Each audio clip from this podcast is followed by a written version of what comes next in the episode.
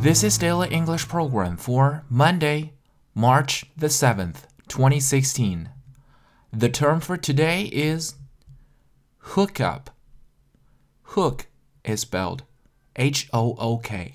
Hook up 这个短语的意思众多，但是在口语中，很多人用 hook up 来指两个人在一起约会或者是约。 Hook up just means to get together with someone as a date or to have sex with someone. I don't think I'll ever hook up with him, even if I'm drunk. 我不觉得我会和他在一起，喝多了也不可能。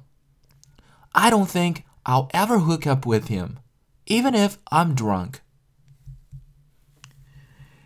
So, what did you guys do last night? Well, you know, we hooked up. Come on, that could mean anything. Give me details. 你们昨晚到底做了什么？呃，其实我们只是在一起待着。那可以指很多种事情。嘿，详细点说说。So what did you guys do last night? Well, you know, we hooked up. Come on, that could mean anything. Give me details. For more video series of my show, please check out my website at tubeguy.com or follow us on WeChat.